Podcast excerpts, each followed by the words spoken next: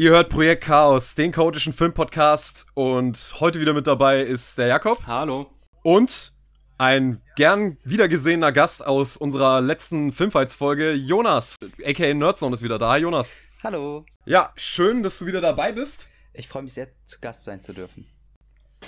Ja, wir haben ja auch äh, natürlich damit Hintergedanken gearbeitet, dass, dass wir jetzt jemanden haben, der vielleicht, der Patrick Bateman schon in der letzten Folge halt eben auch erwähnt hatte und ihn für einen Podcast vorschlagen wollte.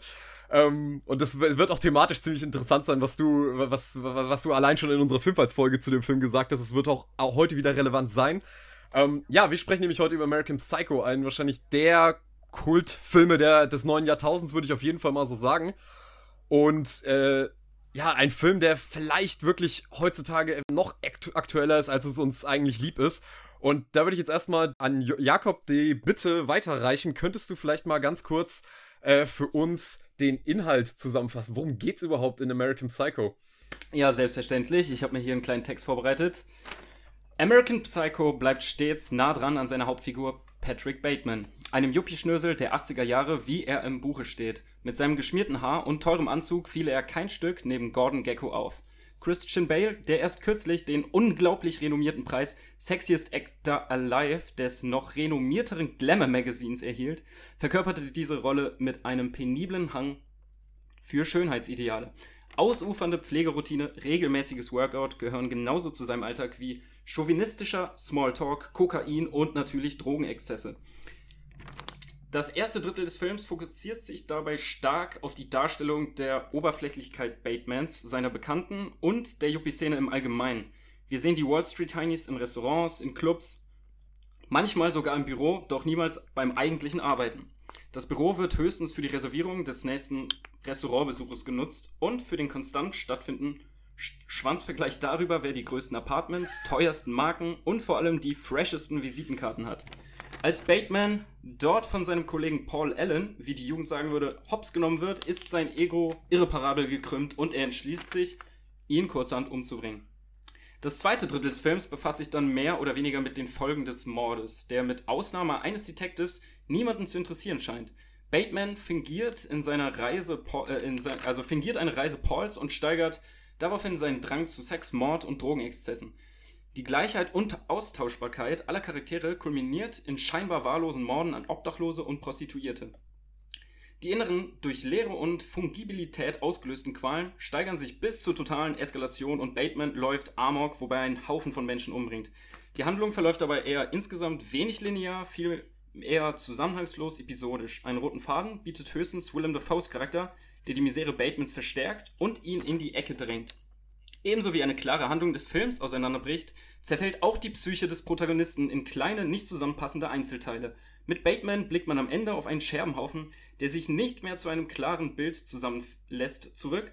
Er gesteht äh, seine Morde, doch sein Anwalt scheint nicht mal seinen wahren Namen zu kennen und glaubt ihm kein Wort. Bateman bleibt ungestraft und in einem der letzten Bilder sehen wir im Hintergrund den Schriftzug This is not an exit. Bateman findet zwar keinen Ausweg, aber werden wir einen Zugang zu ihm finden? Sehr gute Einleitung. Da war auch schon viel Analyse drin. ja, ich, ich, ich wollte gerade sagen, ich hoffe, ich habe so ein paar Richtungen schon mal vorgegeben, in die es hier gleich gehen könnte. Auf jeden Fall. Ja, absolut. Äh, wie lange hast du an dieser, an dieser Inhaltsangabe geschrieben? Ja, gerade mal fünf Minuten Pause, was da hingewischt. Ja, äh, ich, ich bin auf Wikipedia gegangen, habe äh, Copy gedrückt und dann Paste. Nein. Schön, ja, das steht nicht so auf Wikipedia. Ich habe den Artikel Nein, natürlich selber gelesen. Ach, du bist der ja, Autor des also, Wikipedia-Artikels, cool. Äh, unter anderem, also es ist ja ein Commons-Projekt. Ich habe aber auch dran mitgeschrieben, ja. Ich habe ein paar falsche Fakten eingeschmuggelt, wie man das so macht. Ähm, pa Patrick wird heute überprüfen, welche das sind. ja, ja, genau das werde ich machen. Nee, aber vielen, vielen Dank für diese sehr ausführliche und sehr detaillierte Inhaltsangabe dieses, naja, ähm, außergewöhnlichen Films, wenn wir jetzt schon mal den Inhalt betrachten. Und ja, ich würde erstmal an euch beide die ganz profane Frage mal weiterreichen. Ihr habt den Film ja beide jetzt äh, vor kurzem nochmal gesehen. Wie findet ihr den Film denn jeweils beide? Ich würde mal äh, mit unserem Gast anfangen. Jonas, wie äh, stehst du denn zu American Psycho? Äh, American Psycho war einer dieser Filme, den ich entdeckt habe, als ich angefangen habe, mich wirklich mit Film zu beschäftigen. Und das muss äh, um 2016 rum gewesen sein, vielleicht früher, als ich mir dann Netflix zugelegt habe. Das war so ein bisschen der Schlüssel, äh, dass ich angefangen habe, mir ganz, ganz viele Filme anzuschauen. Und American Psycho war einer dieser Filme. Das ist auch einer dieser Filme, der gefühlt immer irgendwo zum Streaming verfügbar ist. Bis vor kurzem, als ich gezielt danach gesucht habe und er nirgendwo war. Also habe ich mich auch sehr gefreut, dass er jetzt wieder aufgetaucht ist. Ähm, und ihn dann natürlich auch direkt geschaut. Und ich muss sagen, ähm, also ich habe ihn ja auch unabhängig von diesem Podcast geschaut, sondern einfach, weil ich Lust drauf hatte, den mal wieder zu gucken. Äh, es ist auf komische Art und Weise ein Komfortfilm. Du, du schaust ihn und die Art und Weise, wie er erzählt ist, so flüssig und auch mit so einem Elan und auch ein Charisma, was ja eigentlich nur ein scheinbares Charisma ist, da kommen wir ja auch später noch zu, das äh, nimmt dich total mit und äh, zieht dich in diese Welt hinein. Mir ist aber aufgefallen, dass mir der Film nicht so gut gefallen hat, also auf einer formalen Ebene nicht so gut gefallen hat wie damals, als ich noch jünger war. Weil ich finde, dass er in, in der, im letzten äh, Drittel schon etwas ausflaut von der, von der Spannung her, was natürlich auch mhm. beabsichtigt sein kann. Äh, thematisch hingegen finde ich noch mehr interessant als damals, denn ich muss auch ganz ehrlich sagen, äh, ich hatte, als ich noch ein Teenager war, eine ungesunde Obsession mit Serienkillern. Ähm, was glaube ich auch nicht so ungewöhnlich ist. Und dann habe ich eben Sachen geschaut wie Schweigender Lämmer und American Psycho. Äh, äh, habe dann aber jetzt auch wieder festgestellt, dass er überhaupt kein Psychopath ist. Also er ist ja nicht mal irgendwie ein Individuum. Patrick Bateman ist ja ein Symbol, wenn man so möchte. Also dieser Titel American Psycho, der ist natürlich irreführend. Das American ist äh, ein Schlüssel, um diesen Film zu verstehen. Gar nicht so sehr das Psycho. Jakob, willst du da gerade einfach mal anschließen bezüglich, wie du den Film findest? Ja, ich glaube, ich habe den nämlich ganz ähnlich kennengelernt, wie ähm, Jonas das getan hat, auch so um den Dreh 2015, 2016 rum, als ich mich intensiver befasst habe mit Film. Da habe ich nämlich zunächst ganz klar nach Filmen mit großen Plot-Twists oder mit Mindfuck-Potenzialen gesucht. Ah ja, ähm, äh, das, das haben, glaube ich, sehr viele Leute gemacht, um einen tieferen mhm. Zugang irgendwie zu Filmen zu finden, weil die einen irgendwie aktivieren beim Zusehen. Ne? Man wird am Ende nochmal gefordert, wie es selten bei, sag ich, 0815 Hollywood-Filmen der Fall ist. Und ähm, da guckt man dann diese Filme, diese ganzen Filme weg, wie äh, Donnie Darko, Fight Club, Old Boy. Und in, in diesem Sinn bin ich auch auf American Psycho gestoßen, den ich zwar cool fand, äh, vor allem wegen diesem hohen Energielevel, den der Film mitträgt, aber der mich nicht so ganz irgendwie am Ende gemindfuckt hat, wie es diese anderen genannten Filme zum Beispiel getan haben. Ähm, und deswegen fand ich den nicht so richtig cool, nicht so richtig geil damals. Blick jetzt aber auf den Film nochmal zurück und entdecke viel mehr Sachen drin, die ich damals natürlich gar nicht irgendwie wahrgenommen habe, wo es mir nur darum geht, mich selbst verblüffen zu lassen, von dem Film eingesogen zu werden und so. Und vielleicht sogar ein Stück weit dieses Faszinatorum für äh, Serienkiller gespürt habe oder haben wollte. Und das, das ist ja der Film alles gar nicht so sehr, sondern es sind die mhm. inhaltlichen äh, Punkte und die, die kritischen Elemente, die hier spannend sind. Und die habe ich jetzt sehr genossen, als ich den Film jetzt äh, in bester Qualität mir nochmal zu, zu Gemüte geführt habe. Das war, auch, wie, äh, achso, ja? das war auch etwas, was mich damals frustriert hat, dass es eben gar nicht so möglich ist, sich ihm als Serienkiller anzunähern, wirklich. Weil die Diagnose, also wenn man ihn diagnostizieren jetzt wollen würde mit diesem Psych Psychopathenzettel, äh, den es gibt, da gibt es ja diese ganzen Diagnose, äh, diese äh, Symptome, die da aufgelistet sind und dann kannst du feststellen, es ist ein Psychopath. Das ist überhaupt nicht möglich. Also er stand schon für was anderes, aber ich muss sagen, dass er mich damals als Mindfuck-Film total geflasht hat. Einfach auch wegen dieser Endszene, wo er sogar ganz, also er sagt ja wortwörtlich, es gibt kein Ende, es gibt keine Katharsis und keine Entwicklung. Und das hat mich absolut geflasht. Nicht auf so einem es ist ja auch kein typischer Mindfuck-Film, so wie Fight Club, wo es dann wirklich eine Szene gibt, die den ganzen Film dich quasi in Frage stellen darf. Es fühlt sich in American Psycho relativ gegen Ende, wenn er auf diesen Amoklauf geht, ja auch viel übertriebener an als der Rest des Films. Also du merkst beim ersten Schauen eigentlich schon, das ist eine Fantasie. Also es ist kein Twist, den es da gibt irgendwie. Und das hat mich damals wahnsinnig überwältigt, dass er so gar nicht versucht, sich irgendwie, also nicht, dass ich etwas gegen Filmtwists hätte, aber er versucht gar nicht, sich so sehr hinter einem Twist zu verstecken. Und es, es gibt da irgendwie kein, keine große Erklärung für. Es lässt sich nicht pathologisieren oder sowas. So wie bei Tyler Durden, der ja nur ein Produkt der Fantasie ist. Also mich, mich hat er auf die Art und Weise doch auch sehr geflasht.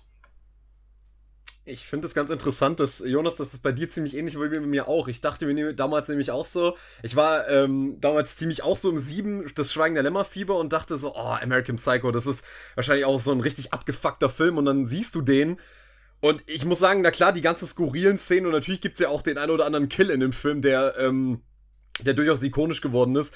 Aber ihr sagt schon richtig, das Ganze geht eigentlich in eine komplett andere Richtung. Gerade jetzt, wo ich ihn nochmal gesehen habe, also der Titel ist vollkommen irreführend. Also ich, äh, ich glaube, wenn du, wenn du jetzt auch Leuten erzählen würdest, ja, lass mal heute den Film American Psycho gucken, da würde jeder denken, oh, was, das wird ein total verrückter Psychothriller. Ja. Aber dieser Film ja. hat ja weder wirklich große Thriller-Elemente, geschweige denn hat er überhaupt eine richtige Struktur. Es ist ja fast schon wie so ein, so ein Fotoalbum aus Patrick Batemans äh, Leben, so aus seinem Alltag. Da macht er, ist er mal hier irgendwo in irgendeinem dreckigen Viertel und holt sich da eine Stories. Genau, es sind ein Haufen Instagram-Stories, die überhaupt eigentlich nichts miteinander zu tun haben, sondern eigentlich immer nur so Momentaufnahme des Alltags sind, die man wirklich so, genauso wie sie da passieren, zum Teil genauso auf Instagram wieder hochladen können.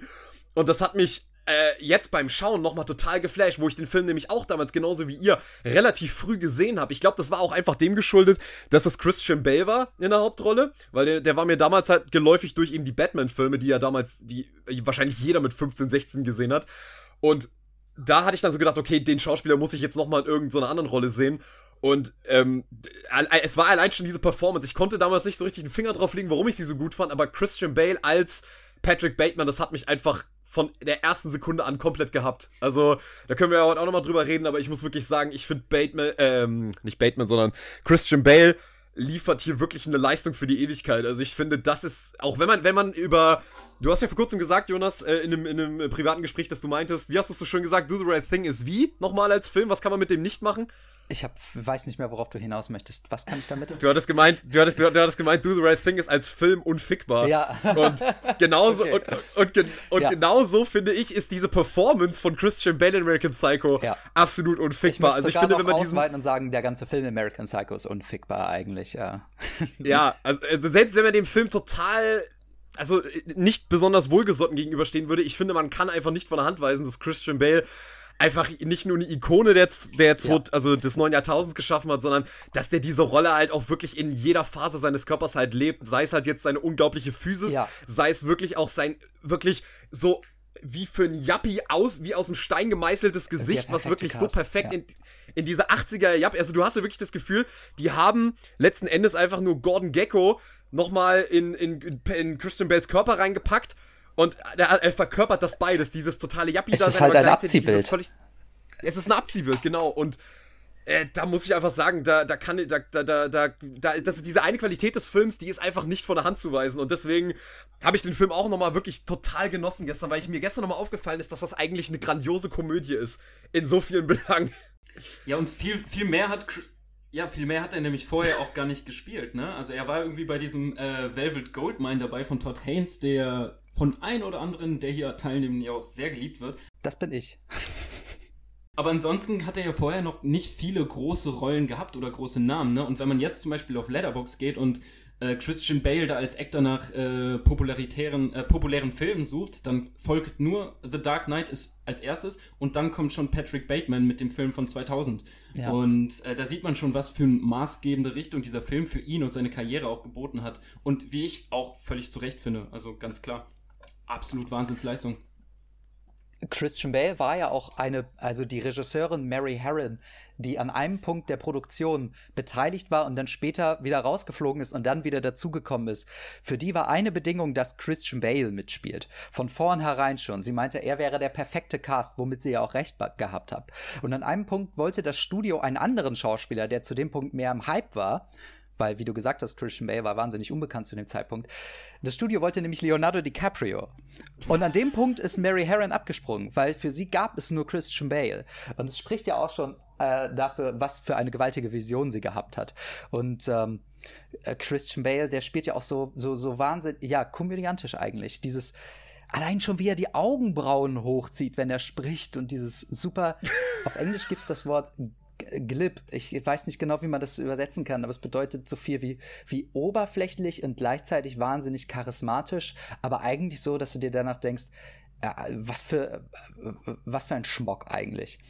Und äh, das, das trifft wahnsinnig gut auf ihn zu es ist ein totaler Schmuck, aber was verrückt war für mich gestern, ich habe den Film gestern gesehen und ich hatte wirklich, der geht ja ungefähr 100 Minuten, ich hatte 100 Minuten lang wirklich so ein breites Grinsen im Gesicht. Also ich habe wirklich bei jeder Szene, ich finde Christian Bale ist wirklich, also ich frage mich ehrlich gesagt, warum der auch nicht öfters mal irgendwie komödiantische Rollen gespielt hat, weil ich, ich finde so diese, diese Mischung aus totalem Soziopathen, aber wirklich auch diese, dieses satirische, was er so perfekt verkörpert in dieser Rolle, ich finde es einfach zum Schreien komisch. Also ähm, allein schon in dieser ersten Szene, wenn er da mit seinen äh, drei Kollegen da sitzt und also du merkst halt auch dieser die, oder wenn er wenn er Witze erzählt, wenn er wenn er den erzählt von von Ed Gaines, der ähm, der beschrieben hat, wie er sich eine Frau vorstellt. Ja. Ich meine, ihr wisst, was ich meine.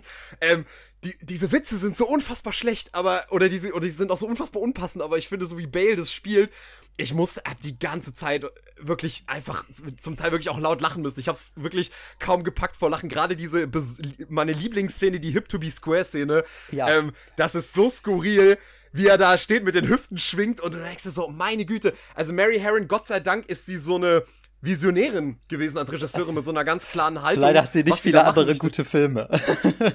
ich leider aber nicht, auf leider geschaut, also das war wohl ihr einziger, so, so ein One-Hit-Wonder mehr oder weniger.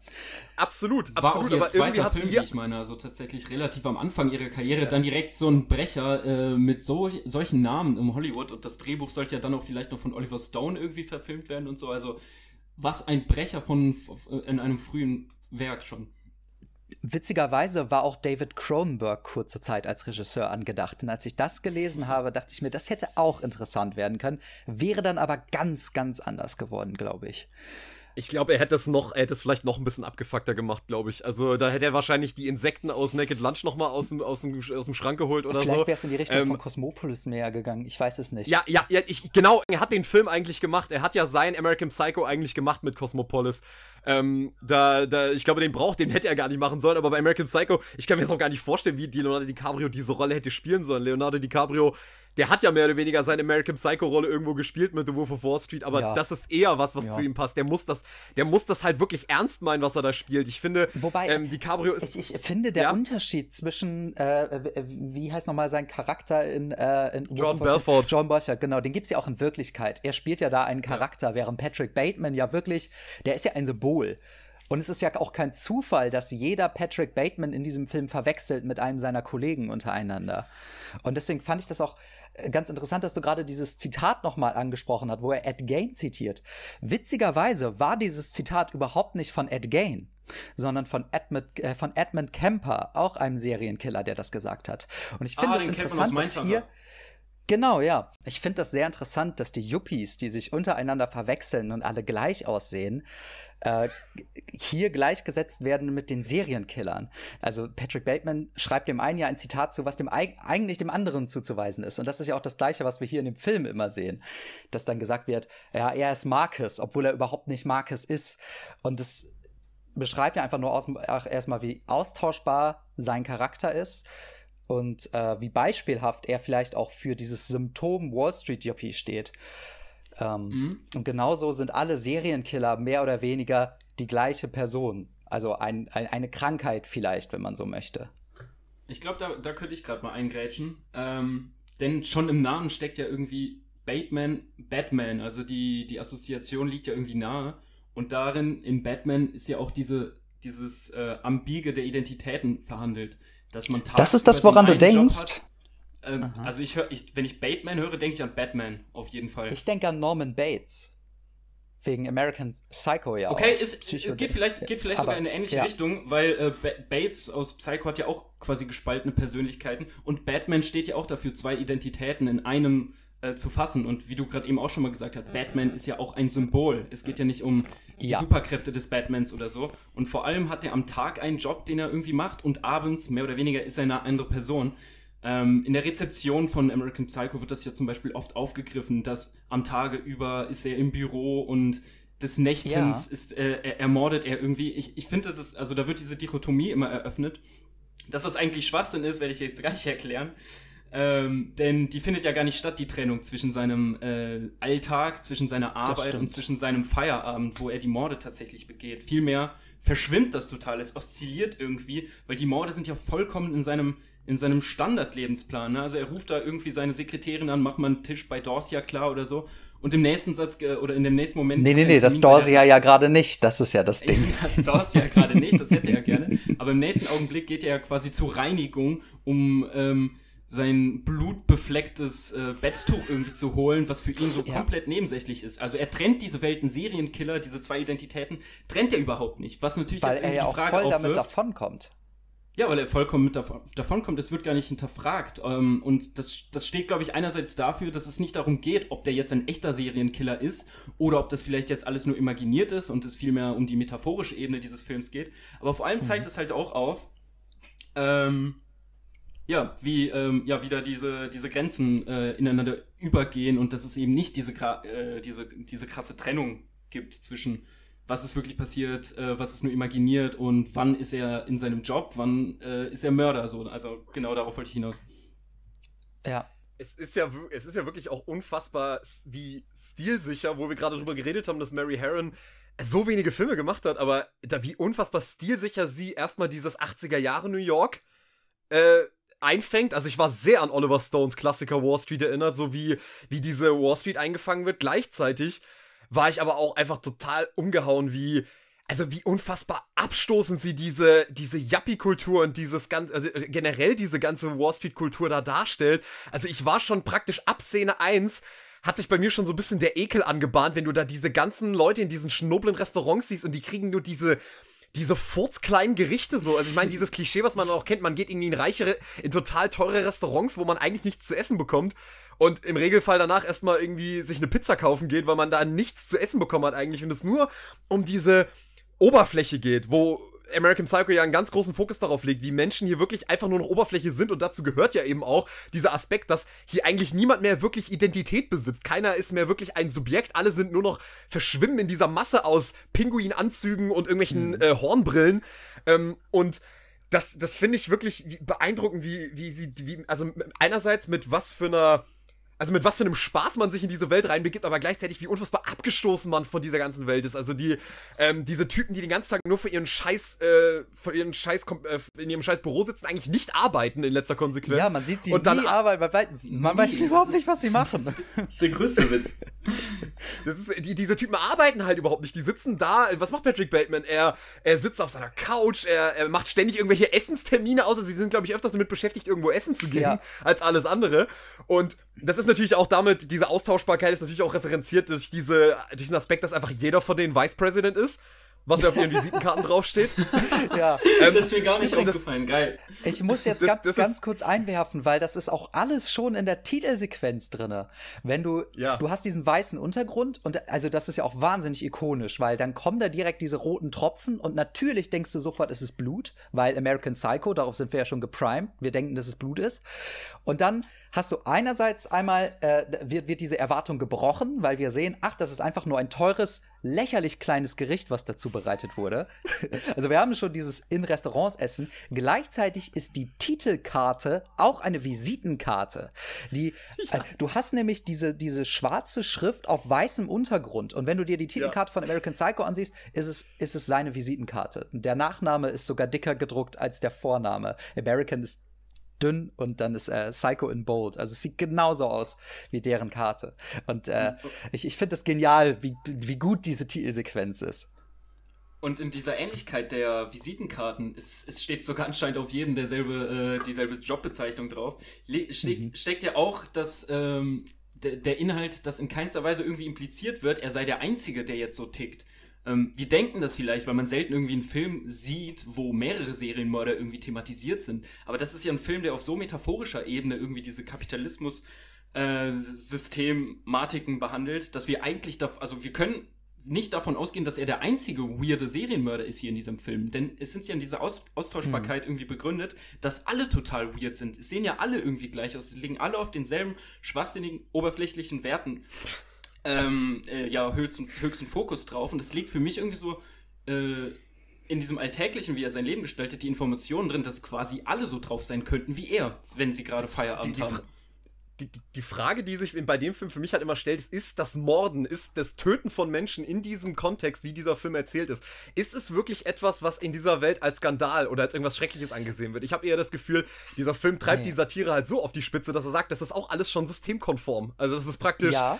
Das, äh, es geht ja auch, also Patrick Bateman, du merkst es ja auch am Ende, wenn er da seinem seinem Anwalt davor schreit, ich habe diese Menschen getötet. So, er, er bettelt ja fast schon darum, bitte, was weiß ich, verhafte mich, mach mit mir irgendwas, aber hol mich raus aus dieser, aus dieser Einförmigkeit, in dem alles irgendwie trotzdem, also praktisch systemkonform ist. Selbst das Töten von Menschen hat überhaupt keine Relevanz mehr. Und deswegen ist natürlich hier auch die Frage, ist das Morden überhaupt äh, irgendwas Besonderes Nicht. in dieser Welt? Man hat das Gefühl, es ist ein Schrein nach Identität von Patrick Bateman. Er möchte als Subjekt wahrgenommen werden, aber er ist am Ende trotzdem nichts. Er ist gar nichts. Und das sagt er auch in seinem letzten Monolog. Und du siehst es ja auch an Szenen, wenn er da diesen, äh, wenn er Paul Allen in diesem Kleidersack runterträgt durch diese Lobby, dieser Sicherheitsmann, das interessiert ihn überhaupt nicht, dass da in diesem Kleidersack, äh, naja, eine Körperform drin ist, die schon sehr nach einem Menschen aussieht. Und dann kommt dieser dann homosexuelle Kollege an und sagt, wo hast du diesen wunderschönen Kleidersack her? Ist das, was ist Der das? Der ist ja dann? traumhaft. Und dann fragt er noch, welcher Marke das ist. Und was sagt er dann? Versace? Irgendwie sowas, ja. ja. Und das ist ja noch nochmal das sind also das treffendste Bild dafür, dass es nicht um den Inhalt geht, dass es einfach nur um das draußen geht, weil im Inneren ja. ist eine Leiche, es ist die Verwesung, es ist der Tod und es wird einfach nur auf die Äußerlichkeit geachtet und die Marke ist Versace oder irgendwie sowas dergleichen. Das ist wirklich ein fantastisches und Bild da können wir ja jetzt aber auch wirklich mal den, den, die Brücke schlagen zu, zu heute. Und ich meine, da muss man jetzt vielleicht mal dazu sagen, um da vielleicht äh, quellentreu zu bleiben. Also wir werden wahrscheinlich auch ein paar über, ähm, Überschneidungen haben mit dem, äh, mit dem Buch von, von dem Podcast Wohlstand für alle von Wolfgang Schmidt und, und Ole Niemann, die ja das Buch Influencer vor kurzem geschrieben haben oder veröffentlicht haben, besser gesagt, wo sie eben auch Patrick Bateman eben äh, als aktuelle Figur bezüglich dem Thema Influencer äh, thematisieren. Da würde ich jetzt mal an euch die Frage weitergeben, Jungs. Äh, was denkt ihr? Ist denn American Psycho heute noch, also wie aktuell ist er denn wirklich noch heute in, die, in unserer Internetkultur und in unserer, wo wir gerade schon bei Oberflächlichkeiten sind? Ähm, das Internet besteht ja mehr oder weniger praktisch aus diesen reinen Oberflächlichkeiten ähm, und aus diesem Narzissmus. Ich weiß, Jonas, wir sind hier auch Narzissten, das wissen wir alle. ähm, wir nehmen ja schließlich einen Podcast ja. auf. Aber ähm, um da mal rein, reinzustimmen, Jonas, magst du mal, ähm, hast du da äh, irgendeinen Anhaltspunkt? Wie, wie, wie kommuniziert der Film heute noch mit unserer Gegenwart? Ich finde, erstmal muss ich sagen, ich glaube, wir alle sind reingefallen auf American Psycho. Weil ähm, wir haben ja schon angesprochen, wie wahnsinnig charismatisch auch Patrick Bateman in seiner Rolle ist. Und es ist ja schon immer noch so, dass er eine Art Stilikone ist. In der Art und Weise, wie er, ähm, wie er sich kleidet, wie er sich gibt nach außen. Das hat ja auch schon irgendwo etwas Cooles, auch wenn es was Lächerliches ist. Und es gibt ja auch ganz viele vielleicht auch rechtere Szenen, in der er wie eine Art Ikone behandelt wird.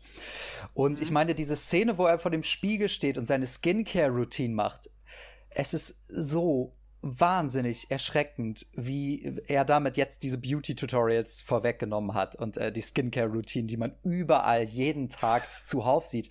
Was ich aber, äh, was ich aber meine, wenn ich sage, wir sind reingefallen auf diesen Film, ist, die, es gibt ja wahnsinnig viele Memes auch von American Psycho.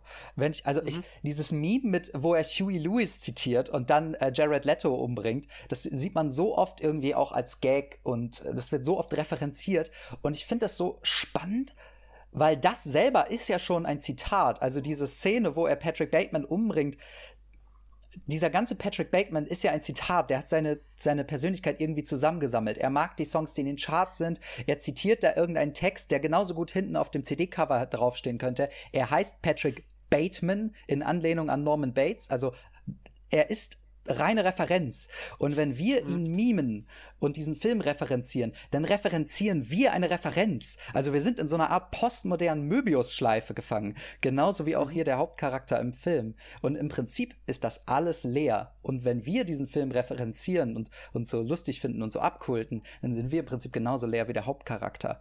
Vielleicht sogar noch leerer.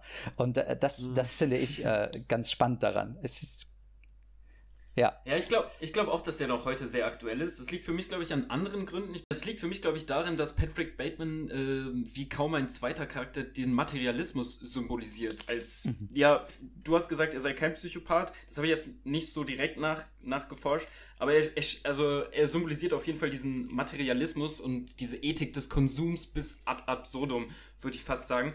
Und das ist vielleicht eine Kulturanalyse in dem Film eher, eher der 80er Jahre, aber es durchzieht sich ja eigentlich durch die gesamte Geschichte der Menschheit und es wird sich auch in Zukunft irgendwie noch darauf beziehen.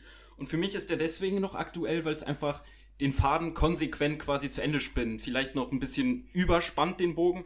Allerdings geht der Film ja darauf aus, ähm, ähm, was passiert, wenn man äh, diesen, diesen Kapitalismus bis zum Ende denkt. Also wenn ja. Konsum selbst bis zum Mord äh, durchgezogen wird. Wenn es einfach nur noch um äh, Konsumieren, um Kaufen und um den Wert der Ware geht. Also äh, nicht mehr um den tatsächlichen Tauschwert der Ware geht, sondern um ähm, ja, den Statussymbol hinter diesem, hinter diesem ja, Gegenstand tatsächlich. Der und, manchmal schon fast ein Fetischismus ist, wenn wir bedenken, dass zum Beispiel diese Visitenkarte für uns sind da scheinbar keine Unterschiede, aber für sie ist allein die Schriftart schon so ein weltzerstörender Punkt. Und für uns sehen die so aus, als würden sie alle den gleichen Anzug tragen, aber für sie sind es wahrscheinlich alles unterschiedliche Marken und der Stoff ist und, hm, und was, was es da alles für Unterschiede gibt. Also da ist an einem gewissen Punkt auch schon so eine Lächerlichkeit drin, dass diese Dinge, ja. die von außen einfach komplett gleich aussehen, für sie so wahnsinnig differenziert sind. Wobei da ja, ja keine Fall. sind. Und ich glaube, am, am deutlichsten wird das in der Szene mit dem Obdachlosen, wo sie, äh, wo er da sich so runterbückt und zu, zu ihm quasi seine Mentalität des Self-Made Mans, dieses American Dreams irgendwie nochmal darbietet. Und für ihn spielt es absolut keine Rolle. Gebe ich dem obdachlosen Menschen jetzt 5 Euro, gebe ich dem Obdachlosen jetzt 10 Euro. Für den anderen ist es einfach die Welt, ob ich jetzt davon eine Woche überleben kann oder vielleicht äh, nur, nur eine halbe oder so. Und da, da wird das auch nochmal auf den Punkt gebracht, dieses ad absurdum führen des Konsumierens, dieses äh, Dingen fetischisieren und deswegen finde ich, ist der Film zeitlos und wird er auch zeitlos bleiben, ziemlich. Ähm, bin ich mir ziemlich sicher. Ich, ich finde, der Film geht noch einen Schritt weiter und macht nicht nur, also die, also die, die Liebe zur Ware von den Charakteren, die wir hier sehen, zu, ähm, äh, zum, zum Thema, sondern hier geht es vor allem auch darum, dass der Mensch nur noch Ware ist. Also die, alle diese, Figuren, insbesondere halt eben Patrick Bateman, die sind ja letzten Endes einfach wie, wie die sind wie Produktbeschreibungen. Also da, das sieht man ja auch eben an dieser, an dieser Visitenkarte. Das ist letzten Endes einfach nur eine Produktbeschreibung. Wer hat die beste Produktbeschreibung von sich selbst? Also wer ist, kann sich am besten als Vice President praktisch vorstellen? Der, der das Wasserzeichen hat? Der, der das weich gebleichte äh, Wei äh, Eiweiß hat? Keine Ahnung. Also es, es, ist, es, ist total, es ist total verrückt, wie hier das Ganze nochmal radikaler gedacht wird und einfach der Mensch letzten Endes auch nur noch als Ware in dieser, naja, in, die, in diesem von Kapitalismus und Konsum dominierten Welt funktioniert. Und ich fand, ich finde, wir müssen den Film gar nicht mal, also wir können da auch gleich nochmal auf die Aktualitätsbezüge noch genauer eingehen, aber ich finde, der Film lässt sich auch gut einfach zeitgenössisch lesen aus der Zeit, aus der er, in der er halt spielen soll. Und zwar sehen wir ganz am Ende, wie Ronald Reagan im Fernsehen, ich weiß gar nicht, was er da verkündet, aber Fakt ist nun mal, äh, dass halt Ende der 80er eben der äh, Ostblock ja auch gefallen ist. Und ähm, du, da muss ich jetzt, da muss ich an der Stelle ähm, Wolfgang zitieren, der das aber auch sehr gut eingebettet hat, dass es eben, äh, dass Francis Fukuyama ähm, mal der Philosoph dieses äh, Zitat gebracht hat, das war das Ende der Geschichte. Also sprich, der komplette, der komplett der politische Kampf, beziehungsweise auch die politischen Gegensätze sind vollkommen verschwunden aus der Welt. Alles ist jetzt mehr oder weniger in im Kapitalismus und Liberalismus verschwunden. Und das wird am Ende vom Film wird ja diese ähm, Zeitreferenz gebracht mit Ronald Reagan, der im, im Fernsehen gezeigt wird. Und äh, Patrick Bateman wird ja auch von seinem Kollegen gefragt, ja, was hältst du davon, was er sagt? Und ähm, da wird letzten Endes so diese große Tragik gezeigt, auch von dieser, äh, von, von dieser vollkommen im Konsum verlorenen und von diesem Kapitalismus äh, verlorenen Welt, von, in dem es anscheinend auch gar keine Alternative gibt mehr. Und das siehst du ja auch am Ende von diesem, in diesem desillusionierten Gesicht von Patrick Bateman. Es gibt keinen Ausweg mehr aus diesem System. Es ist jetzt vollkommen allgegenwärtig. Und ich, ähm, ich finde wirklich, dass American Psycho, das finde ich so mutig einfach, dass der Film da wirklich auch gar keine Gefangenen macht, sondern wirklich bis an die Schmerzensgrenze geht und sagt, ja, es gibt keine Katharsis, es gibt für diesen Charakter auch keine, keine Reinwaschung von irgendwas, sondern äh, es, es ist praktisch eigentlich nur noch Nihilismus übrig, was er, was er, was er am Ende in seinem Monolog noch äh, sagt, wenn er meint, ja, es ist, ich wünsche eigentlich nur noch jedem Menschen um mich rum genau denselben Schmerz, den ich gerade in mir selber aufgebaut habe. Ja, und es geht ja gar nicht um die Figur an sich jetzt, um die, um die Schmerzen, die der Charakter an sich hat, sondern es ist ja, funktioniert alles eher auf einer metaphorischen Ebene, dass das eben die Schmerzen sind, die uns dieses System oder dieser Wandel, gerade zu Ende der 80er Jahre, in die Gesellschaft ein, eingepflanzt wurde. Und ähm, da brauchen wir gar nicht das nur auf diese Einzelperson Patrick Bateman zu beziehen, sondern da ist die Literarizität, finde ich, relativ hoch, dass wir das eben abstrahieren können. Und das macht den Film so interessant. Mhm. Das macht ihn aber auch, glaube ich, deswegen so schwierig, äh, zu verfilmen. Also das ähm, haben wir ja gerade schon angedeutet, dass der Film sehr lange hin und her gereicht wurde. Wie machen wir den jetzt? Wie ist die Produktionsgeschichte? das ist einfach ein, ein Skript gewesen und äh, eine Handlung und ein Thema, was einfach sehr schwierig zu verfilmen war. Und ich glaube, das, das sehen wir hier in diesen Punkten auch nochmal ziemlich gut wiedergespiegelt um da, um da vielleicht mal wegzukommen jetzt nur von diesem, ähm, was du hast ja gerade auch schon gesagt, äh, Jakob, das kann man jetzt nicht nur auf diese Figur praktisch beziehen, sondern es ist eigentlich, es wird ja, wie, wie wir schon gesagt haben, es wird ja eigentlich diese Zeitkapsel aufgemacht. Das ist so eine ganze Kultur und wir, wie, wie du schon richtig sagst, wir können nicht wissen, ob nicht alle sozusagen in dieser, in dieser Welt alle diese Wall Street-Typen so drauf sind. Aber um da, um, aber um da gleich mal, ähm, um da jetzt vielleicht mal dran zu bleiben, was das eigentlich heute noch aussagt. Also ich muss wirklich sagen, jetzt wo ich das nochmal gesehen habe, es ist wirklich total abgefahren, wie dieser Film mehr oder weniger eigentlich erst heute gedreht hätte sein müssen. Weil er die Dinge im Jahr 2000, und ich meine, das Buch ist ja noch älter, dass er das alles, was wir heute auf Instagram, auf YouTube und überall sehen, einfach genau so mit drin hat. Ich habe so viele Sachen gefunden, die mich einfach so ähm, die mich einfach so umgehauen haben, dass sie schon damals drin waren. Also wir haben, wie du schon gesagt hast, äh, Jonas, wir haben diese Morning Routine. Das, jeder, jeder Fitness-Influencer, jeder Beauty-Influencer, die machen das alle so. Da wird irgendwelche komischen Morning-Routines vorgeschlagen, wie man am besten sich selber äh, schick hält. Dann gibt's natürlich noch die Tipps, wie man sich, wie man, wie, wie, ähm, wie man irgendwie seine Fitness auf der Höhe hält. Und dann gab es zum Beispiel aber auch so eine Szene, wo ich mir dachte, ey, das ist halt auch genau so typische äh, so Scheinpartizipation an, an, an, Politik, die man auch im Internet überall findet. Und zwar erinnert ihr euch an die Szene, wo Patrick Bateman sagt, was in der Welt alles geändert werden muss. Wenn er sagt, wir müssen die Schulen irgendwie, mhm. wir müssen das Bildungssystem bessern, wir ja. müssen äh, Hunger.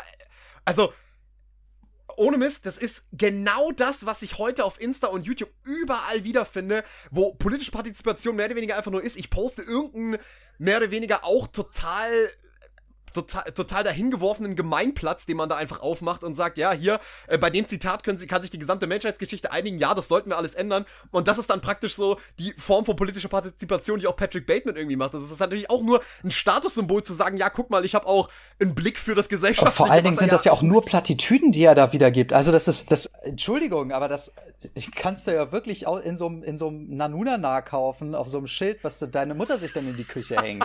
Also, Und was ich aber auch interessant finde, ist, was da für eine, dass er das ja alles auch nicht so meint. Er erzählt quasi, wir müssen erst einmal, bevor wir uns um diesen einen, äh, dieses eine Thema, ich, worum geht's, die Aufstände in Sri Lanka oder so, das ist egal, sagt er dann. Wir müssen uns nicht um das Explizite kümmern. Wir müssen uns um, um, um alles andere da draußen kümmern, was viel, viel vager ist, was man auch eigentlich gar nicht so angehen kann. Und er sagt auch zum Beispiel, dass man den Obdachlosen ein Heim, ein Dach über den Kopf geben muss. Und was macht er eine Szene später? Er sticht den Obdachlosen auf der Straße ab. Und das finde ich auch, das ist, glaube ich, auch wichtig, um den Film zu verstehen. Man muss sich nämlich anschauen, was seine Opfer sind. Das sind nämlich in der Mehrzahl Leute, die Klassen unter ihm stehen. So Leute wie der Obdachlose. Mhm. Die Prostituierte Christy, die, die witzigerweise auch einer der menschlichsten Charaktere in diesem Film ist. Vielleicht zusammen mit seiner Assistentin Jean. Das sind die einzigen, die sich nicht anfühlen wie Karikaturen. Und das sind die, die er dann umbringt. Und die da interessiert sich auch keiner für, dass die jetzt gestorben und verschwunden sind. Wenn aber jemand aus seiner Klasse stirbt, der von Jared Leto gespielte, äh, jetzt habe ich seinen Namen vergessen, so ich verwechsel auch die Namen. Paul, Paul Allen. Äh, Paul Allen. Paul, Paul Allen, genau, okay. Wenn Paul Allen getötet wird, dann kommt ein Privatdetektiv und interessiert sich dafür. Dann ist es auf einmal mhm. wichtig. Aber die ganzen anderen Opfer, für die interessiert sich keiner. Und ich, ich will jetzt nicht zynisch sein oder so, aber wenn hier jemand auf der Straße einen Obdachlosen abstechen würde, keinen würde es interessieren. Und das, ähm, äh, ich, ich glaube, du bist da nicht weit von der Wahrheit weg, leider. Ja. Äh, übrigens, äh, du hast gerade angesprochen, äh, nochmal die, die Skincare-Routine-Scene und wie sehr das tagesaktuell ist. Ich habe mich erinnert, dass es mal einen Werbespot gab für die Vogue, in der Margaret Robbie diese Szene nachgestellt hat von American Psycho, wo sie sich auch die. Und ich. Das ist genau das, was ich gerade gesagt habe, dass wir eine Referenz an eine Referenz machen. Und ich, im Prinzip äh, macht sie genau das, was der Film kritisiert. Sie macht nämlich eine Werbeanzeige und macht es total superficial und referenziert diese Szene und versteht dabei überhaupt nicht, was in dieser Szene kritisiert wurde. So, da wird etwas repliziert, nur ohne jegliche Ironie und es ist auf einmal komplett ernst gemeint. Kennt ihr diesen Werbespot? Nee, den kenne ich leider nicht. Nee. guckt euch den, guckt, auch an die Zuschauer, guckt euch den mal an. Also äh, ganz lustig, wie eine satirische Szene auf einmal ernst wird. Ja, aber ich finde die Szene auch deswegen spannend. Es ist ja einer der allerersten, wenn nicht sogar die allererste. Ne? Es gibt erst die Szene im Restaurant mhm. und dann sehen wir seine Morning, äh, Morning Routine. Ne? Da genau, lache ich ja. mich auch schon weg. Äh, Patrick hat es gerade eben schon angesprochen. Äh, Und zwar wegen der Art, wie er redet. Nämlich dieses komplett irgendwie eloquente, aber auch total gespielte Draufgesetze. Das hatte für mich irgendwie Auswendig so eine. gelernt. So eine, ja, genau, so, so eine Assoziation des Auswendiglernens des Nachrichtensprechers, der wirklich einfach nur noch Projektionsfläche für Inhalte, also nicht für Inhalte ist, aber äh, es geht nicht mal um die Person selbst beim, beim Nachrichten oder so, sondern es geht ja nur um das Gesagte. Und er präsentiert das irgendwie mit so einer, mit so einer lapidaren Art und Weise. Dann habe ich hier äh, irgendwie meine, meine 30.000 verschiedenen Pflegeprodukte. Ich finde das so amüsant schon direkt am Anfang. Ähm, und es ist ja auch wieder, wie ihr, äh, um den Bogen zu den, zu den In Instagram-Dingern zu spannen, genau. Es hat ja auch genau diese, diese Marketing, äh, diese Marketing-Ebene, die da aufgemacht wird. Es wirkt halt alles wie aus irgendwelchen Büchern fast schon rausgeklaut. Also irgendwie fast schon aus so einem Buch, das heißen könnte, ja, wie benehme ich mich als, äh, als Mensch? Wie kann ich irgendwie, äh, wie kann ich irgendwie eloquent wirken? Es wirkt halt alles wie einfach nur, wie, wie, wie ich vorhin gemeint hatte, es ist, es ist, es ist letzten Endes nur ein Produkt, das sich diese ganzen Fähigkeiten selber angeklebt hat, so aufgehangen hat. Aber letzten Endes steckt da halt eben nicht viel, viel mehr dahinter, als einfach nur Funktion zu erfüllen, aber eigentlich, das, das, das, das, das, das Humane ist ja sowieso schon komplett raus.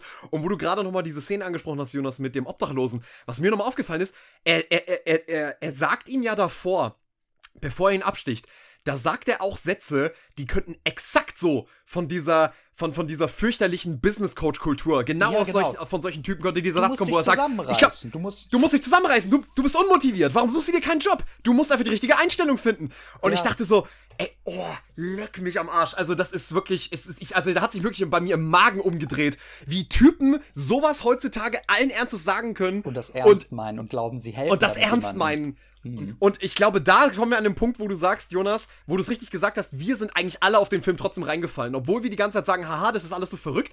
Aber wir können ja gar nicht von der Hand weisen, dass wir trotz, dass man trotzdem sagen muss, ey, Christian Bale, der hat schon echt, der ist schon echt shredded in dem Film und alter, seine Anzüge sehen schon echt verdammt schneidig aus und so. Also, obwohl wir uns eigentlich gewahr sein sollten von dem, wie lächerlich das eigentlich alles ist und wie oberflächlich, am Ende des Tages können wir trotzdem nicht von der Hand weisen, dass wir ihn irgendwie schon trotzdem ziemlich beeindruckend finden in, seiner, in seinem ganzen Auftreten. Aber auch nicht unbedingt wir als Individuen, sondern eben wir als Gesellschaft.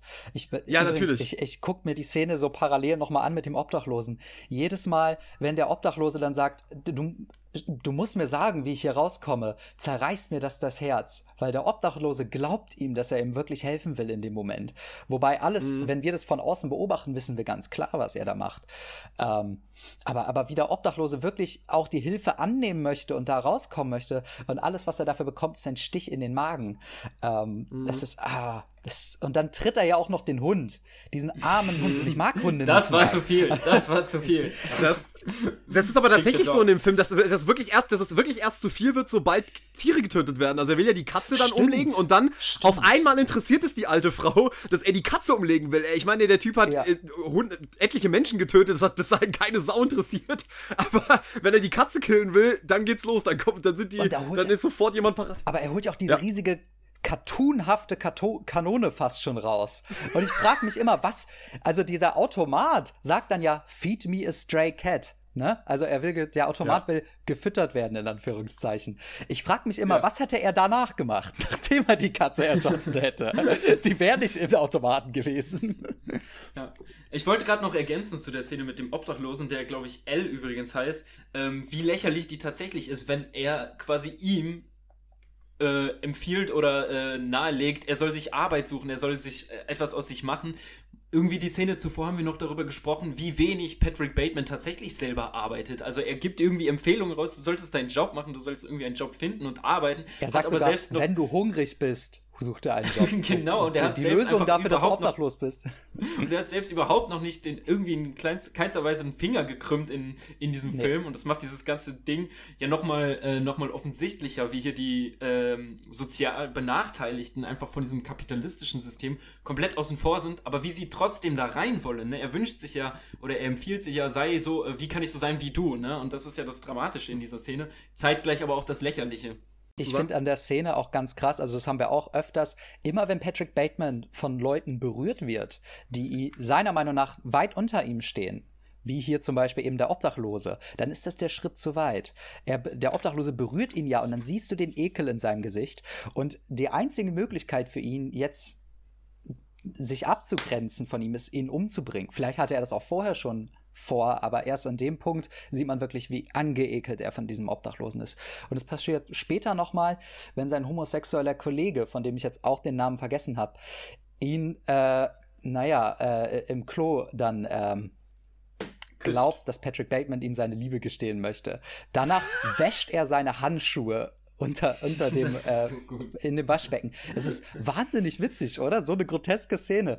Und für ihn ist es so eklig, dass ihn dieser Kollege, der eigentlich genauso hochgestellt ist wie er, der aber eben homosexuell ist, der zu einer marginalisierten Gruppe gehört und der aber auch wahrscheinlich nicht so eine schöne Visitenkarte oder so einen schönen Haarschnitt hat wie er, dass der ihn berührt, das ist so ekelig, dass er sich die Hände waschen muss und dann rausrennt. Also da ist auch eine gewisse Homophobie drin.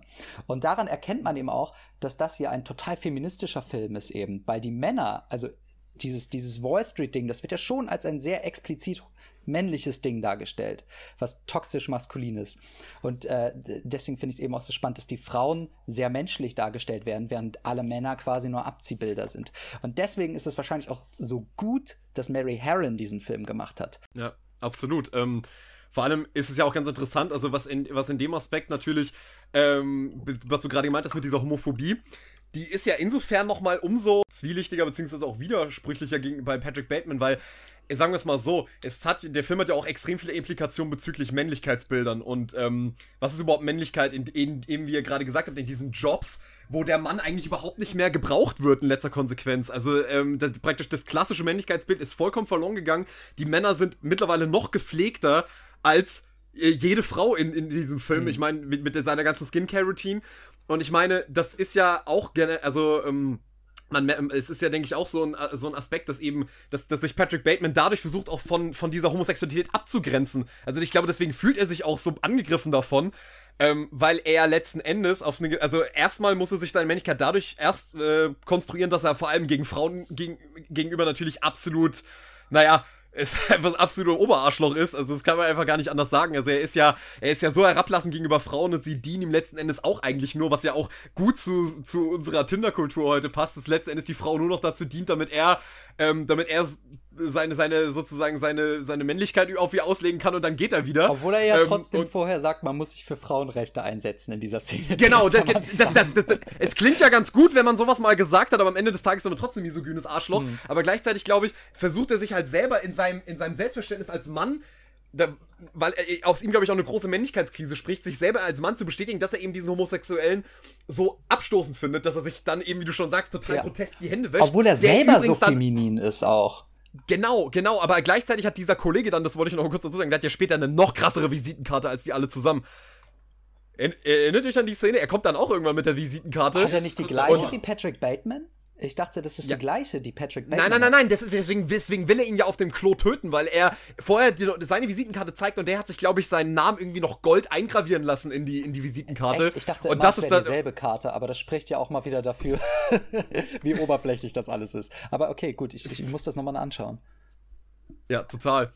Ähm, und ich fand es auch sehr wichtig, äh, Jonas und Jakob beide, das habt ihr beide gesagt, dass dieser, also dieser, dieser Kapital, diese Kapitalismuskritik, beziehungsweise auch diese Kapitalismusdarstellung, dass sozusagen die, die eigentlich, ähm, die, also die, die unterdrückt werden, sich dann doch an denen orientieren wollen, die sie unterdrücken und so kann sich halt das System immer wieder praktisch von neu aufbauen, mhm. weil eben, wie, wie, wie, wir schon gesagt haben, Patrick Bateman heute noch als, als Vorbild fungiert und John Belfort, das Wolf of Wall Street im Übrigen auch. Mhm. Ich habe schon so viele äh, Life-Coach und, und, und Date und, und, und irgendwie, und irgendwie Business-Coach-Sachen äh, gesehen mit dem Titel Jordan Belfort, hier die Routine und dann noch, wie man mit Menschen redet, um sie zu motivieren. Ja.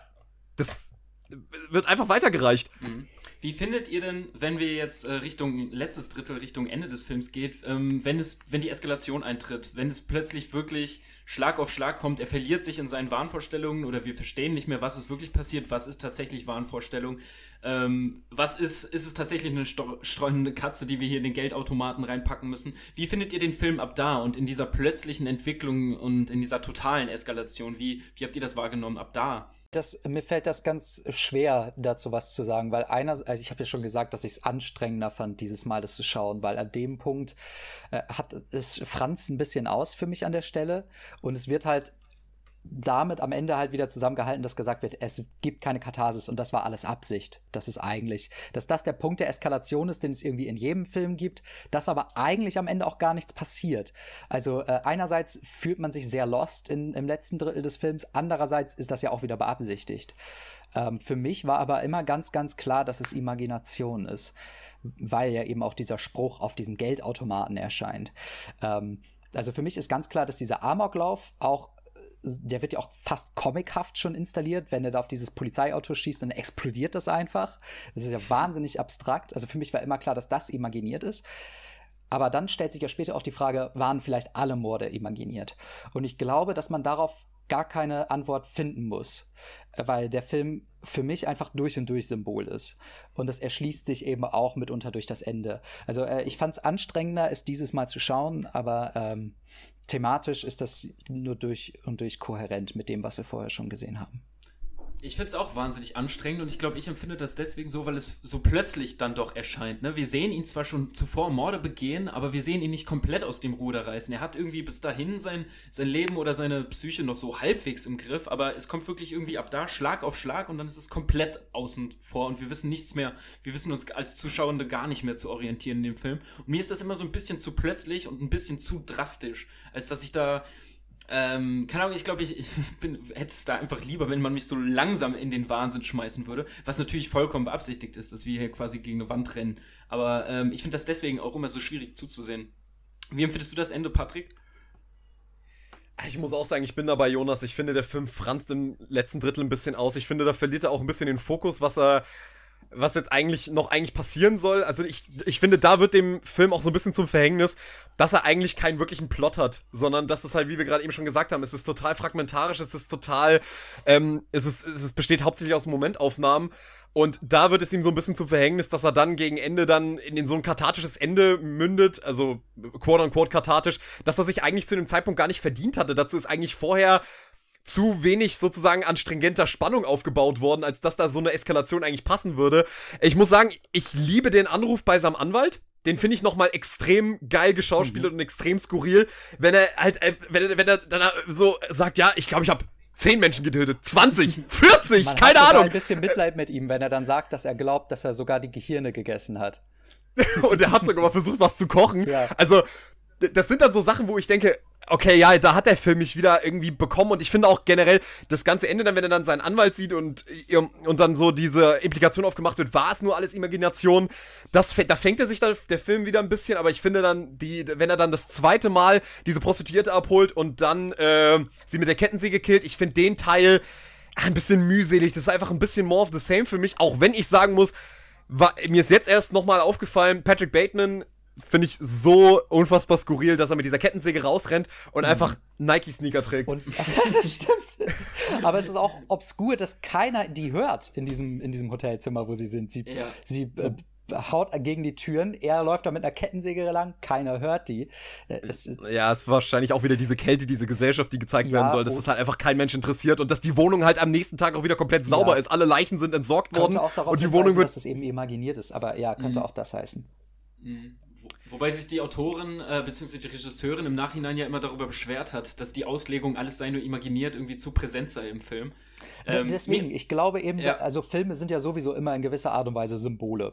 Also deswegen würde ich auch nicht sagen, dass das ist der Schlüssel. Ja, wenn alles eingebildet ist, so dann würde man den Film ja herunterbrechen auf etwas, was er nicht ist. Er ist ja mehr. Er ist ja ein Symbol. Mhm. Und so muss man ihn eigentlich, glaube ich, verstehen. Mhm. Ich finde das, ich finde das auch, man würde dem Film da nicht gerecht werden. Ich finde das ähm. aber auch sehr subversiv, fällt mir gerade auf, weil durch das American Psycho sind wir darauf geprimed, die Morde zu antizipieren. Und es ist interessant, dass diese absolute Slasher-Filme, auf die wir, äh, diese Filmszene, auf die wir eigentlich warten von Anfang an, dass uns die dann nicht so gefällt ich finde, äh, der Film, es taucht ja sogar an einer Stelle vorher, während er Crunches auf dem Boden macht und sein Workout macht, sieht man im Hintergrund ja The Texas Chainsaw Massacre. Also es wird ja mhm. vorher sogar schon, sogar schon angedeutet. Und auf dem Fernseher läuft dann entweder Porno oder eben der Mord. Und ich finde auch interessant, wie hier Sex und Mord zusammengedacht werden. Also Frauen werden ja wirklich auch konsumiert beim Sex. Die mhm. Prostituierten sind Ware, nichts anderes als ihre Körper und die können erkauft werden. Ja, alles ist Zitat und bleibt Zitat. Ne? Also wenn wir an die Morde denken, äh, klar, wir sehen Texas Chainsaw Massacre, aber wir, er, er, zitiert ja quasi auch die Morde echter Serienmörder, denn die beruhen ja auf diesen Taten von Ted Bundy, Ed Kemper und wie die ja. Leute alle heißen. Er, er benennt sie auch immer, er baut sie in seinen Stories ein, in seine Witze und man denkt sich, okay, warum eigentlich? Ähm, aber klar, es ist Zitat von Zitat in Zitat irgendwie eingebettet.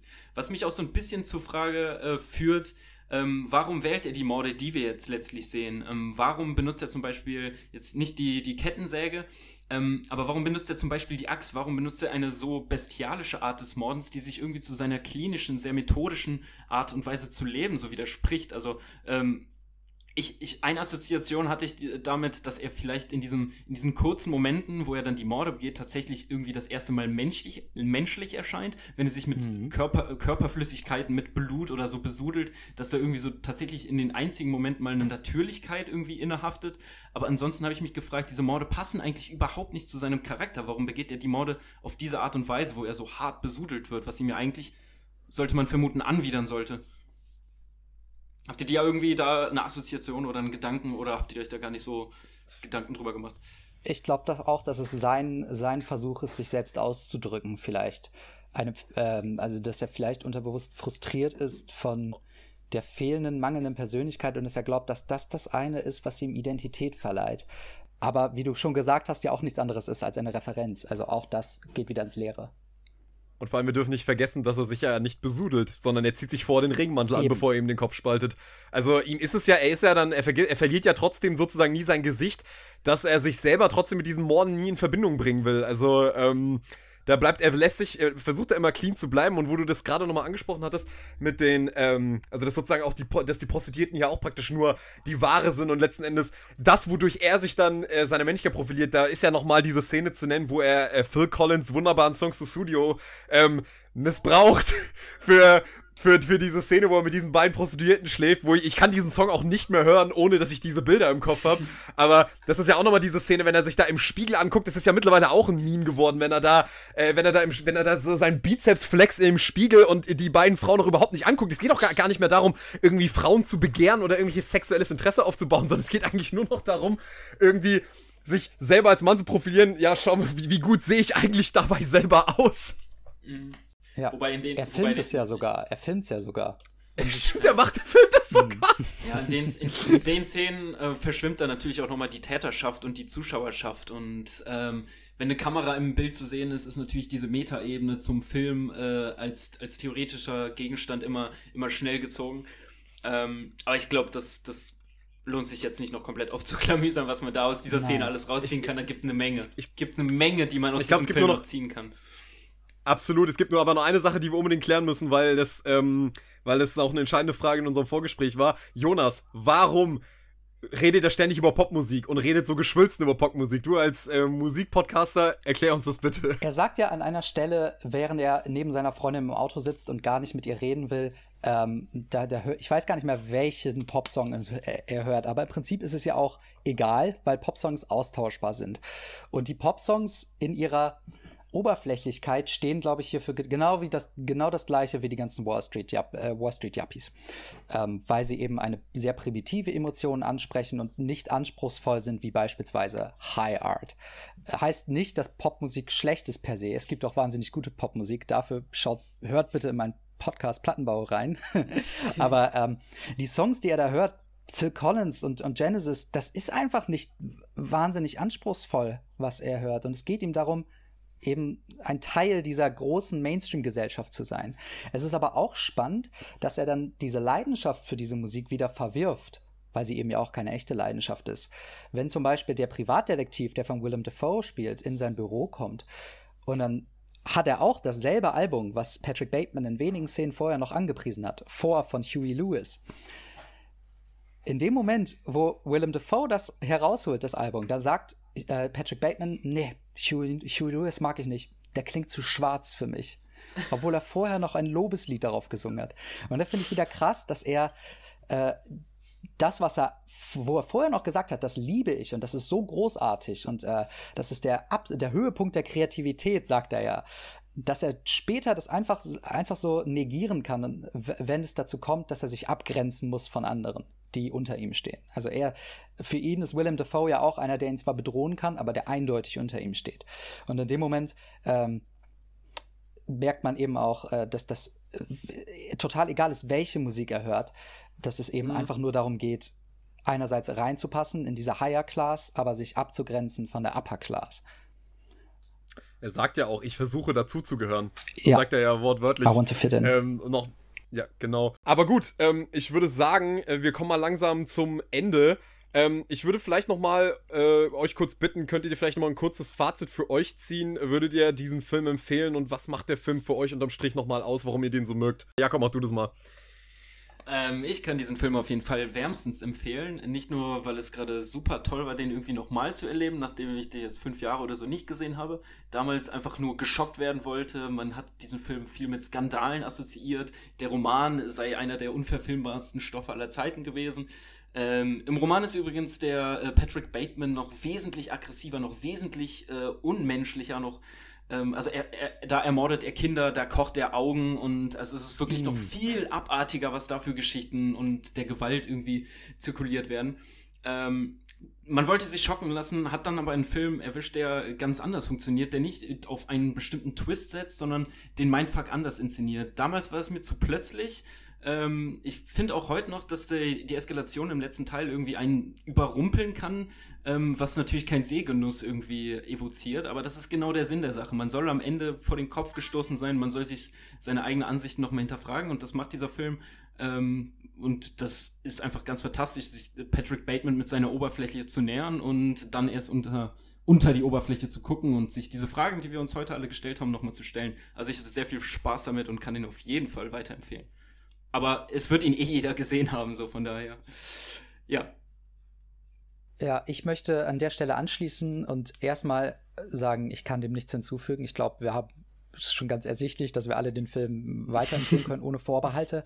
Aber ich würde trotzdem noch einmal die Empfehlung aussprechen, den Film nochmal zu schauen. Vielleicht auch mit jemandem zusammen und gucken, wie die andere Person diesen Film rezipiert. Ich kann mir mhm. nämlich auch gut vorstellen, dass ihr so ganz leicht die Gelegenheit bekommt, mal in eurem Freundschaftskreis ein bisschen auszusortieren. also je nachdem, wie sie diesen Film deuten, na, vielleicht nicht so radikal, aber äh, man kann auf jeden Fall sehr gut drüber diskutieren. Und, so, äh, so wie bei den Leuten, die bei Full Metal so Jacket zu sehr lachen oder so. Ja. American Psycho ist auf jeden Fall äh, ein, ein sehr, sehr guter Film, der auch wahnsinnig zeitlos ist und ja. zeitlos bleiben ich wird ich kann mich da eigentlich auch nur vorbehaltlos anschließen. Ich finde, American Psycho ist wirklich ein erschreckend aktueller Film, ein prophetischer Film mit einem, ja, mit dem besten Christian Bale. Ähm, überhaupt, äh, man kann, man, ich gebe zu, man kann den Film auch einfach wahnsinnig als unterhaltsam genießen, auf jeden Fall. Aber man tut sich auch einen Riesengefallen, wenn man sich mit dem analytisch auseinandersetzt, weil er liefert einfach so mhm. viel zu, zum Thema Kapitalismus, zum Thema Konsumgesellschaft, zum Thema ähm, zum Thema. Äh, Donald Trump kommt übrigens auch drin vor. Also indirekt stimmt, zumindest. Mehr, auch als mehr, mehrfach, mehrfach wird, ja. mehrfach wird erwähnt, genau, es geht auch, es geht auch um Männlichkeitsbilder und all das, das wird alles in diesem Film verhandelt und äh, tatsächlich auch in einer sehr knackigen Laufzeit. Also es ist jetzt auch kein großer Akt, sich den Film anzugucken. Deswegen, große Empfehlung geht raus. Ähm, ja, gegen Ende mag einer mag, mag dir noch mal ganz kurz äh, eine kurze Empfehlung rausgeben, was ihr vor kurzem gesehen habt, was gut war.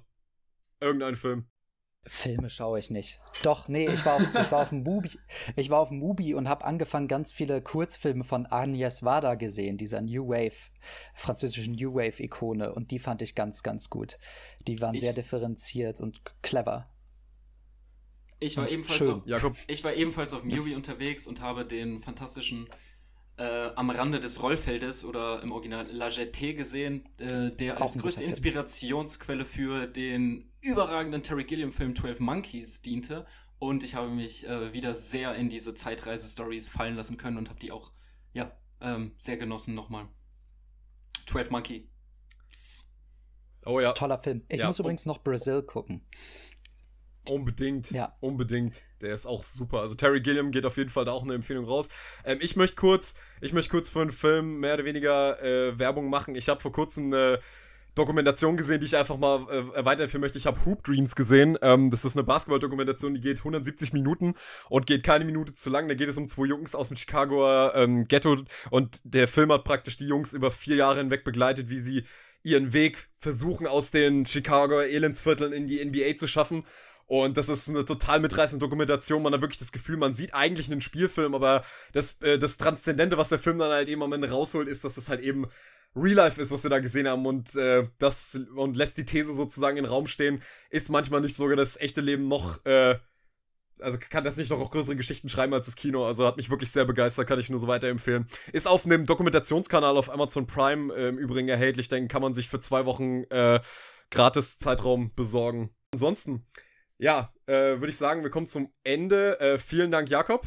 Vielen Dank, Jonas, dass du nochmal hier warst und mit uns so ausführlich über diesen Film gesprochen hast. Sehr gerne, aber jetzt muss ich auch ein paar Videotapes zurückbringen. es ist ein guter, es ist ein guter Satz, um, um, sich, um sich zu verabschieden. Alles klar, das ist auch schon die nächste Klingel. Alles klar. Dann würde ich sagen, wir hören uns dann nächste Woche wieder zu einer neuen Folge Projekt Chaos. Vielen Dank, dass ihr dabei wart. Bis dahin eine gute Zeit, bleibt gesund. Projekt Chaos ist raus. Ciao. Ciao. Tschüss. you